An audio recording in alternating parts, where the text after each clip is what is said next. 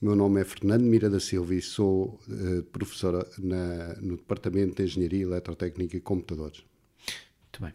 Professor, estamos a falar de um, um computador que tenho a sensação de que não foi só um computador, foi um personagem deste instituto a dada altura. Concorda? Completamente. Para algumas pessoas, pelo menos, que lidaram com ele. Eh, eu, eu devo dizer que tenho uma ligação quase emocional àquele computador. É muito curioso que, que diga essa frase uh, específica. Quando falámos com a professora Isabel, uh, começámos por aí. Qual é que era a relação emocional que tinha? Qual era a relação emocional que tinha, professor? Eu posso lhe explicar. Nós, antes desse computador, uh, eu uh, tomei contacto com a informática quando cheguei ao técnico. Na altura, as cadeiras de informática eram opcionais, não faziam parte do currículo. E eu vinha todos os dias às seis da tarde, as minhas aulas eram de manhã, e vinha todos os dias às seis da tarde para ter aulas de introdução à programação uh, aqui no pavilhão central. E é preciso explicar que na altura toda a programação se fazia através de cartões perfurados. Nós não interagíamos com um computador. Nós perfurávamos cartões, entregávamos num cacifo e uma hora depois, quando, quando as coisas corriam bem, recebíamos uma listagem com os resultados. Curiosamente, havia de vez em quando, a sala do computador era muito fechada, muito controlada. Eh, de vez em quando havia visitas. Eu nunca tive a ocasião de visitar o computador, embora tivesse sido dos poucos alunos do meu curso que se interessou por esta área e que de facto frequentou esses cursos de programação. Ehm, no segundo ano, fui uh, aluno do professor Guilherme Arroz, onde fizemos um trabalho nesta área que era feito em papel e lápis, com papel e lápis, porque não havia equipamentos práticos. E de alguma forma gostaram do meu trabalho. E no ano seguinte, o professor Luís Borges de Almeida convidou-me para ir trabalhar no Centro de Análise e Processamento de Sinais, que era situado ali no Complexo Interdisciplinar na CAV. E de repente ele meteu-me um computador à frente. Era um computador que era um décimo do computador com que nós trabalhávamos aqui no pavilhão central, mas estava à minha frente. E pela primeira vez eu podia fazer aquilo que hoje em dia é normal, que é interagir com o computador e ver imediatamente a resposta. Não tinha que estar uma hora ou duas horas à espera saísse aquela listagem que normalmente saía pelos cacifes de uma forma mais ou menos misteriosa, que nós não sabíamos o que é acontecia, metíamos lá uns cartões e depois víamos uma listagem a aparecer. E isto para mim teve um impacto.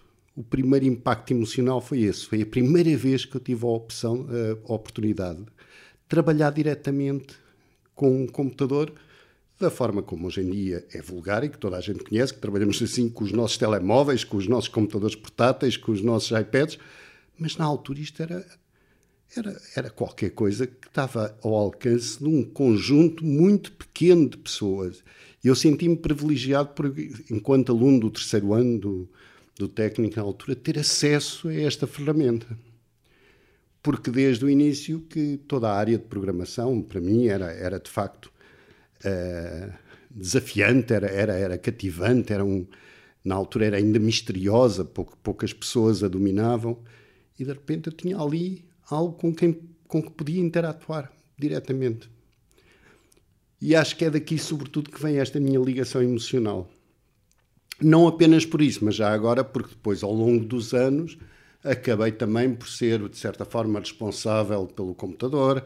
Uh, as minhas funções foram evoluindo e, e, na fase final da sua vida praticamente era eu que tomava conta dele uh, em, em, regime estacionário, digamos, em regime normal. Quando diz que, que, ficou responsável pelo computador, eh, quais é que eram exatamente as suas funções como responsável? Eu penso que, e confesso que aqui a minha memória já também não ajuda, estamos a falar isto tudo se passou em 78, portanto já são ah, muitos foi ontem, anos. Foi ontem. Foi ontem, com certeza.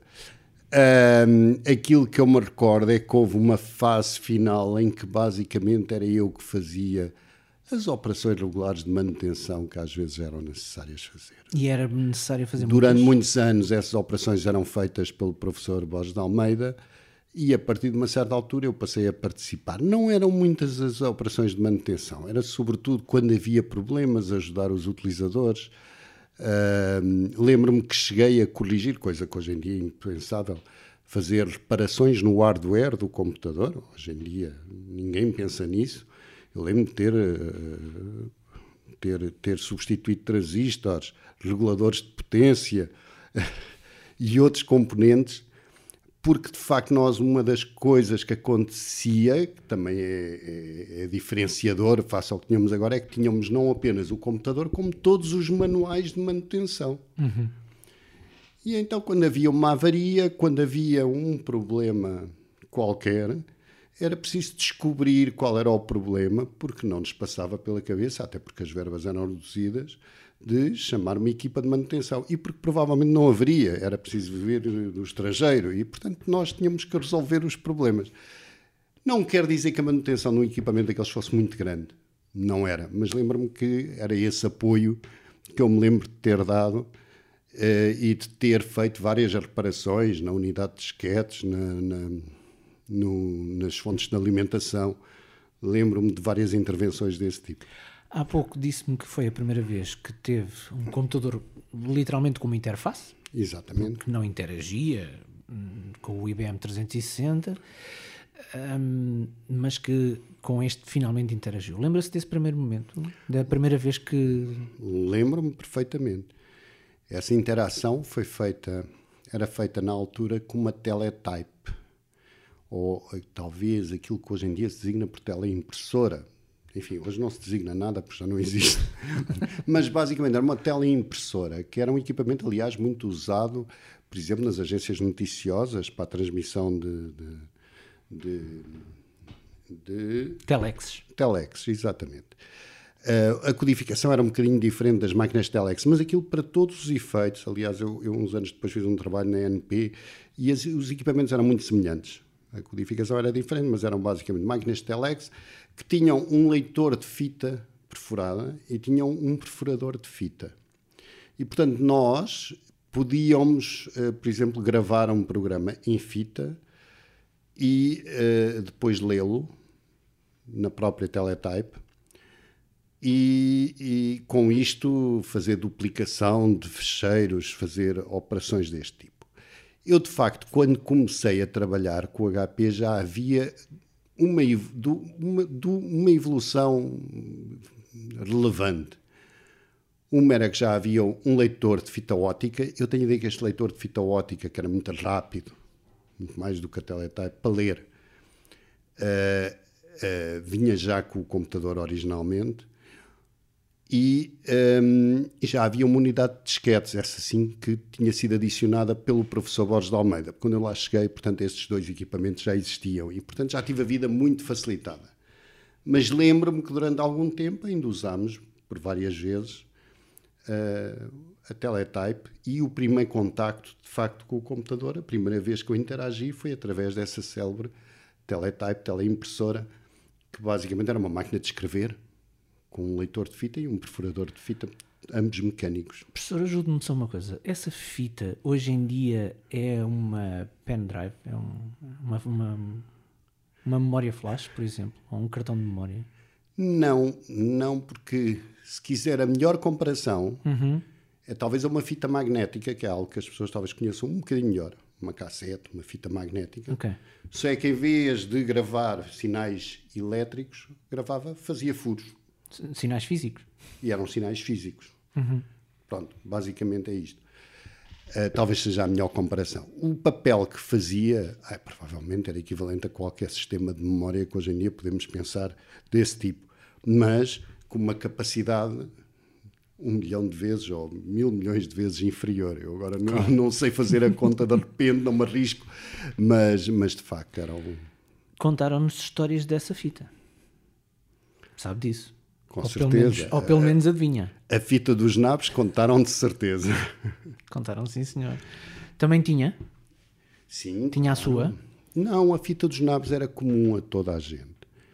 A fita dos nabos tinha a ver com o facto do computador, uh, de facto, tinha um, um, sistema de memória de ferrites.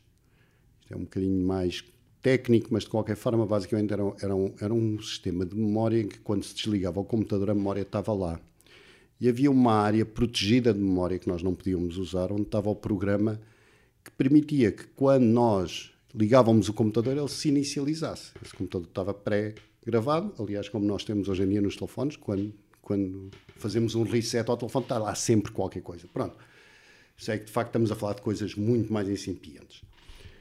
Sei que esta memória de Ferlites tinha um problema, é que para ser lida tinha que ser desprotegida. Portanto, quando nós ligávamos o computador, tínhamos que desproteger a memória de arranque do sistema, tínhamos que arrancar com o computador e depois do computador estar a funcionar, protegíamos esta parte da memória. Esta parte da memória era uma pequenina parte da memória que guardava este programa inicial. O que acontecia muitas vezes é que por qualquer coisa que corria mal, hum, aquela parte da memória ficava destruída. E aí nós tínhamos que introduzir o programa todo de arranque do computador, bit a bit, através de interruptores. Interruptores binários portanto, interruptores como se fossem da nossa, da nossa uh, da, da, luz do nosso quarto, sei que eram 16, porque o computador tinha 16 bits, e tínhamos que introduzir isto umas 128 ou 256 vezes, eu isso já não me lembro bem. Uhum. E então, na altura, foi também o professor Borges de Almeida que encontrou um sistema que era a fita dos nabos, que, em que só era preciso meter cerca de 10 palavras e a fita dos naves tinha codificado automaticamente as outras 128 ou 256 posições, eu agora isso já não me recordo. E então sempre que alguém fazia uma nabice, que é o termo, e destruía essa parte ou danificava essa parte da memória inicial, era preciso introduzir, uh, uh, fazer este processo, que era não já precisava de, já não era preciso programar os 64 palavras, mas programava-se pelo menos 10 ou 11, era um ciclo muito simples que se tinha arranjado e que o professor Borges Almeida tinha arranjado e que depois lia uma fita que já carregava os outros 64 automaticamente. Hoje em dia já ninguém pensa nisso porque os computadores com que interagimos já não têm esse detalhe, mas para quem ainda assistiu a alguma evolução dos computadores pessoais, havia a disquete de arranque.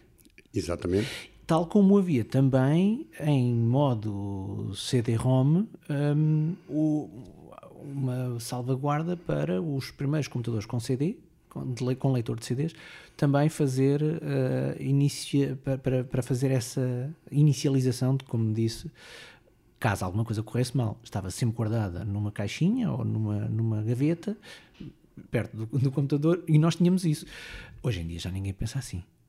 Não, hoje em dia nada disso é necessário, felizmente. Um, a fita. Uh, embora, que... embora devo lhe dizer que em alguns casos, em caso de destruição completamente, por, por, qualquer motivo, ou que eu queira fazer um reset, acabo por fazer um processo desse tipo, mas normalmente é muito mais simples. Pode Sim. ser demorado. Sim. Porque hoje em dia arrancar aí com, com um servidor avançado, colocar um servidor avançado novamente em funcionamento, com, com toda a inicialização que é necessária, eh, pode demorar algumas horas, uhum. mas grande parte do processo é automático. Claro.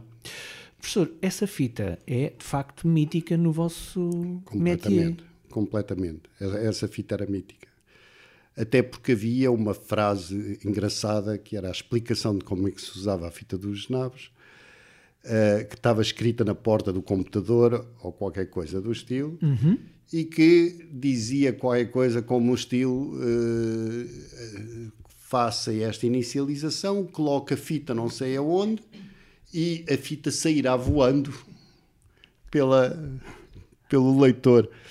E, e de facto isto era, era todos nós nos, nos, divertíamos, digamos, com, esta, com estas instruções, tinham sido escritas pelo professor Borges Almeida, que eu, que eu saiba, penso que era ele, e que, porque era ele que tinha feito o sistema e era ele que tinha, que tinha criado este, estas, não sei se eram exatamente estas as palavras, mas era qualquer coisa. Juntando a isso, vou-lhe mostrar uma imagem que tiramos uh, eh, no final da entrevista com o professor Isabel. Uh, e veja se se lembra desta, destes outros comandos que estavam literalmente na ponta da fita dos naves.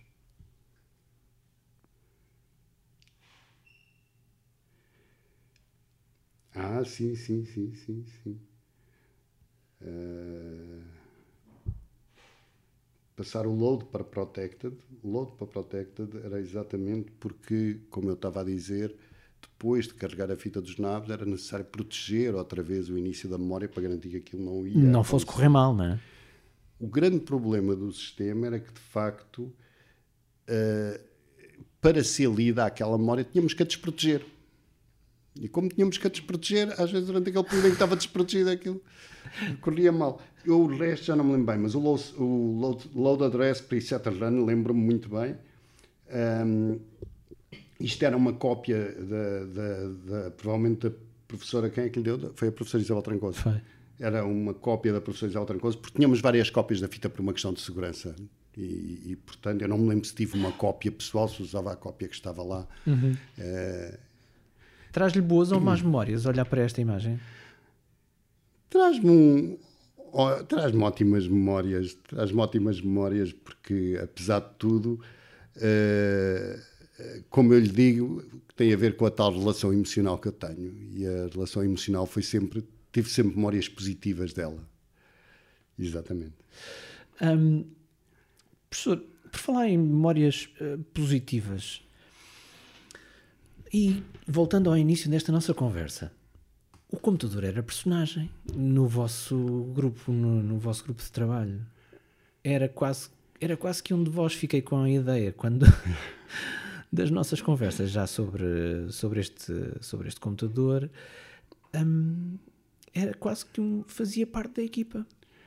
De certa forma, sim. De certa forma, sim. Eu confesso que nunca tinha pensado nisso, desse, de, nesses termos. Mas sim, era, era, era uma ferramenta fundamental que era partilhada por, por várias pessoas da, daquele centro. Lembro-me que havia um quadro branco, um quadro branco normal de aula, uh, onde, nós, onde havia um horário semanal e onde as pessoas faziam reservas do, do, do, computador. Penso que não podia ser por períodos superiores a duas horas, cada pessoa não podia ter mais do que duas horas alocadas. E lembro-me também que por causa disso eu ficava lá muitas vezes à noite. Eu gostava tanto de trabalhar com aquele computador que ficava muitas vezes à noite que sabia que estava menos G, ou chegava mais cedo para trabalhar antes de chegarem as primeiras marcações. Um, portanto, e são todas estas memórias que, que, que nos permitem, uh, que, que despletam aquela, aquela ligação emocional que eu lhe disse. Um, mas é evidente que são, são, são excelentes uh, memórias. Se era um personagem, sim, de certa forma era um personagem. Aquilo era uma sala, já agora era uma sala também, tipo uma capela. Passa aqui o termo, mas só se entrava praticamente naquela sala para trabalhar com o computador. Uma sala reservada a trabalhar com o computador. Não é que fosse de acesso exclusivo, não, não, não é que fosse de acesso exclusivo ou reservado, mas, uh, mas era sem dúvida uma sala que tinha aquilo, tinha um, um certo ar de santuário, se quiser, para quem trabalhava com aquela máquina. Professor, dessas memórias que tem, há histórias curiosas? Algumas, algumas. Hum, eu, eu não sou um. A minha memória às vezes nem sempre me ajuda a encontrar aquelas histórias que provavelmente serão mais fáceis de, de entender pelo, pelo nosso público, porque são. Porque por vezes são, são excessivamente técnicas e excessivamente uhum. especializadas. Lembro-me de algumas uh, que, que, eu guardo na minha memória, mas que não, não vou referir aqui porque até seria difícil estar a explicá-las. Mas lembro-me de algumas, lembro-me exatamente uh, algumas brincadeiras que se faziam com o computador, nomeadamente colocando alguns programas que faziam com que as pessoas, quando lá chegassem, Uh, o, o, computador desse respostas uh, inesperadas embora parecesse estar a funcionar normalmente, uh, e nomeadamente dizendo que estava, eu lembro-me com uma que era o Special Intelligent State, que, em que o computador dizia que não era preciso dar comandos porque ele já tinha percebido o que é que nós, uh, o que é que nós queríamos fazer. Ah, inteligência artificial muito antes e era tempo. inteligência artificial muito antes da inteligência artificial clássica ou atual. E quem é que era o responsável por essas hum, maldades? As primeiras nesse computador foi o professor Borges de Almeida. Eu fiz algumas, mas num computador posterior, que foi sucessor a esse, que era um computador mais recente e que tinha algumas eh, capacidades superiores. E, e, e lembro-me que fiz algumas brincadeiras nesse segundo computador, porque eu, pouco tempo depois, ou pá, um ano depois, cerca de um ano depois de começar a trabalhar, um ano e meio, uh, recebemos um outro computador da mesma família, mas muito mais avançado, uh, em que se permitia, em, em, que tínhamos alguma liberdade para fazer algumas, algumas brincadeiras, digamos, mais sofisticadas. É? Eu lembro-me que uma das que fiz nesse, nesse segundo computador, mas ainda muito inspirado pela, por aquelas que faziam no primeiro, era, foi pôr a imagem no terminal a, a escrever na vertical. Ah, bem. E, e aí eh, a pessoa chegava, começava a trabalhar e de repente a imagem passava a estar escrita na vertical e o computador dava uma mensagem simpática a dizer: eh, Já percebi que estou com um problema mas estou em modo inteligente de reparação, continuo a trabalhar à sua vontade, que eu ah, coloco, coloco o ecrã de lado, coloco o ecrã de lado e continuo a trabalhar, porque isto será reparado, autorreparado proximamente. E de facto houve algumas pessoas que viraram, de facto, o, o ecrã para trabalharem na vertical. Um, este, um, o facto de ter chegado um novo computador tem pelo menos tem dois efeitos. Um, aposentou o primeiro HP e segundo, deu-lhe um nome novo que não era propriamente dado a uma novidade. Sim. O HP velhinho, que, era, que, que passou a ser um dos termos que às vezes era usado no âmbito do, do Centro de Análise e Processamento de Sinais para designar o, o, o HP 2116 velhinho e com um diminutivo tem algum caráter emocional, emotivo? Eu, eu, creio que sim, eu creio que sim, eu creio que sim, e tinha exatamente a ver com essa ligação que nós tínhamos e talvez por esse tom com que referiu de que era quase um personagem dentro uhum. do, do centro de análise e processamento de sinais. Porque há a opção de chamar-lhe HP velho ou pronto, já, já não, ou não lhe chama nada, quer dizer, mas depois há esse não, detalhe. Eu, eu creio que há um diminutivo eh, carinhoso que se associa àquela máquina, exatamente porque ela teve um percurso bastante prolongado. Eu, eu, eu, agora não consigo precisar exatamente, porque eu cheguei, vá lá, nos últimos dois anos ou três anos de vida desse computador. Devo dizer que ele teve a trabalhar muitos anos ainda em paralelo com o novo computador. Uhum porque havia algumas, algumas, algumas atividades e alguns programas já estavam feitos nesse, programa, nesse computador inicial e que no, no, no, no computador original e que, e que continuavam a funcionar e que eram, eram, que eram operacionais e que eram válidas. Uh, mas é evidente que ele foi sido, sido sucessivamente descontinuado. Agora, eu penso que o tempo de vida dele foi mais do que 10 anos no total é? que é algo que hoje em dia é quase impensável para um computador. Impensável, enfim, depende das situações, mas eh, hoje em dia, ao fim de 10 anos, um computador está, está completamente obsoleto. Uhum. E na altura, uh, o computador, curiosamente, talvez não tivesse obsoleto porque o ciclo tecnológico era mais lento. Sim, muito mais lento. O ciclo tecnológico era muito mais lento. A evolução e, foi muito mais rápida a partir de então. E a partir daí os ciclos tecnológicos começaram a ser mais rápidos. Portanto, o computador, apesar de ser de ter essa idade, uh, ainda tinha funções e ainda tinha in, alguns papéis importantes, nomeadamente porque na altura estava ligado também a um analisador de Fourier, enfim, uma máquina um pouco mais dedicada para a análise de sinais, uh, que eu penso que nunca teve ligado ao computador novo. Uhum. Não tenho, agora já não tenho a certeza se nós chegamos a fazer a adaptação ou não ao computador novo, mas penso que não e, portanto, coisas ou atividades, funções que tivessem a ver com esse analisador de Fourier provavelmente continuaram a ser feitos naquela máquina mais, na máquina original, no HP original que estamos a falar. Diz-me que as coisas foram sendo feitas faseadamente, ou seja, há um tempo de uh, convivência e depois sim é que uh, o, o HP velhinho foi, entre aspas, encostado.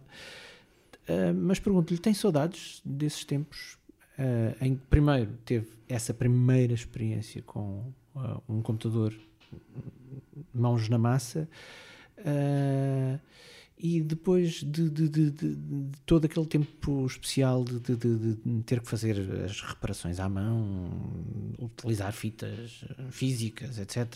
Fita sair voando. Tem saudades desses tempos? Tenho saudades das memórias desses tempos. Ou nostalgia, se preferir. Ou nostalgia. Eh, como é evidente, a tecnologia vai evoluindo e nós vamos nos adaptando para mim agora seria impensável ter que colocar uma fita num computador e ter que colocar bits à mão para colocá-lo colocá-lo a funcionar. Mas a verdade é que temos saudades, sim, temos, temos essa nostalgia, temos essa saudade e temos as boas memórias de, de, desse, desse computador original. Mas já agora que falamos no outro computador que veio a seguir, uma história também engraçada é que na altura nós tivemos um programa de financiamento e, e então o computador que veio substituir esse, que era muito maior, na altura foi apresentado à entidade financiadora como sendo uma extensão do computador original. E por isso nós também não podíamos descontinuar o computador original. Embora de facto não houvesse extensão nenhuma, eram dois computadores completamente independentes. Mas na altura, e eu agora já não me recordo dos detalhes administrativos desse programa de financiamento, mas a verdade é que obrigava uh, que havia financiamento para fazer uma expansão do computador, era fácil de justificar, mas não havia financiamento para comprar um computador novo, porque uhum. um computador na altura é preciso dizer que tinha, era uma palavra que tinha um, uma, uma, carga uh, extremamente pesada, digamos, do ponto de vista financeiro e do ponto de vista orçamental, e portanto aquilo que se convenceu a entidade financiadora é que aquilo que íamos comprar é uma extensão do computador, do computador original. E foi assim que ele lá teve durante muitos anos. Tenho ideia que por essa altura um, falar em computador era como falar num automóvel ou falar num apartamento, uma, era, uma, era um investimento muito elevado. Era um investimento elevadíssimo. Era um investimento elevadíssimo. E, e eu agora, de facto, eh, não, não consigo referir valores, mas lembro-me que pouco tempo depois de eu chegar, eu, eu há pouco falei da, da Teletype, cerca de dois meses depois de eu ter começado a trabalhar com, com o HP 2116, uh, comprou-se um. Foi comprado um uh, terminal, uh, um terminal gráfico que na altura era perfeitamente revolucionário, ou seja, já não era com fitas perfuradas, já não era com papel, já era com um ecrã, como nós conhecemos hoje, uhum. uma coisa que parece não normal, mas na altura aquilo foi uma evolução fantástica pela velocidade com que se faziam listagens. Eu devo lhe dizer que não, na, na tela impressora, para fazer uma listagem de 100 linhas, a gente esperava um minuto ou dois minutos. Quando apareceu o equipamento que era totalmente eletrónico, o terminal que era totalmente eletrónico, era um teclado e um e um televisor, não é? Basicamente, uh, passámos a fazer isto em, em, segundos e, portanto, houve uma série de operações que, que foram mudaram radicalmente. E, e, este, e estes, esta alteração foi, foi, foi fundamental porque depois grande parte dos trabalhos que eu acabei por desenvolver foram já com este, com este novo terminal e já tendo aqui umas facilidades de, quer de edição de texto, quer de, de reprodução, que já eram revolucionárias, agora ainda ligados ao computador original, o HP 2116. Uh, com o HP velhinho, uh, já teve contacto depois de depois de, de, de, da sua reforma, da reforma do HP, naturalmente. Ou seja, já esteve com o HP velhinho depois disso? Tive, sim. Eu, eu devo dizer que foi uma surpresa quando o encontrei. Eu penso que em cerca de. Deve, ser, deve ter sido por volta de 2013 eu comecei a ter funções de gestão aqui no técnico. Eu deixei de ver o, o computador, comecei, comecemos por aí, não me recordo depois de durante muitos anos de, de o ver. E, e em 2013, que passei a ter tarefas de gestão, nomeadamente aqui no Centro de Informática, comecei a ter que conhecer melhor as instalações da casa e um dia, num corredor, eh, perdido do, da, da, ali do complexo interdisciplinar, encontra lá o computador. E diz, não quero acreditar que ainda aqui está o HP 2116. E passado uns anos foi a professora Teresa Vazão que o recuperou para o Museu do Tagus Park, uh, onde eu penso que ainda hoje se encontra o, o original e o tal analisador de Fourier, que, que lhe estava associado e que, aliás, originalmente foi a razão para a aquisição daquele computador. Uhum. Professor, algum assunto que ainda não tínhamos falado, mas que, ou que nós estejamos a esquecer em relação ao HP velhinho? Confesso que não me recordo assim de mais nenhum ponto significativo. Uhum. Uh, Lembro-me de algumas histórias, mas como lhe disse, muito técnicas e eu tenho vários detalhes na minha memória. Mas em relação a histórias mais curiosas ou mais, mais, ou, ou mais, uh, enfim, representativas da história do computador, não me estou bem recordado. Deixe-me só fazer-lhe uma última pergunta. Uh, fica satisfeito que o computador esteja, para já, mesmo que não esteja a trabalhar, que esteja guardado nas instalações do técnico? Ou seja, uh, que não se tenha perdido, não tenha ido. Não, com certeza que sim. Aliás, eu, eu devo dizer que nós. Uh, eu, eu gostaria de ter um museu de informática muito mais completo do que aquele que temos. E, digamos, aquilo que temos atualmente temos alguns museus na casa, nomeadamente mantido ali em Eletrotecnia pelo, pelo professor Moisés, uh, um museu fantástico, o Museu Faraday. Uh, um, não temos ainda um equivalente, um museu de informática, e devo dizer que se perderam muitos equipamentos e muitos elementos da história da informática no técnico. E a pena, e fico muito satisfeito que esse, com o HP 2116 ainda exista, e eu de facto de vez em quando ainda o vou visitar quando, quando vou ao Tagus Park porque de facto me traz todas essas memórias do meus, dos meus primórdios uh, enquanto programador. É pena que não esteja a trabalhar porque podia saudá-lo de volta o computador, podia saudá-lo assim de volta fazendo uma fita voar. provavelmente, provavelmente. E sabe que é difícil eu saber exatamente se o computador está funcional ou não. Talvez uhum. tivesse, mas o trabalho que daria a, a colocá-lo a funcionar. Porque eu penso que eletronicamente provavelmente grande parte do computador deve estar operacional. O problema é software, não é? O problema é o software e, sobretudo, as disquetes, que devem estar completamente desmagnetizadas claro. e mesmo a própria unidade de disquetes, que eu lembro-me que no final do tempo de vida, algumas reparações que eu fiz foi na unidade de disquetes. E sem a unidade de disquetes, tudo aquilo é um pouco mais complicado a recuperar.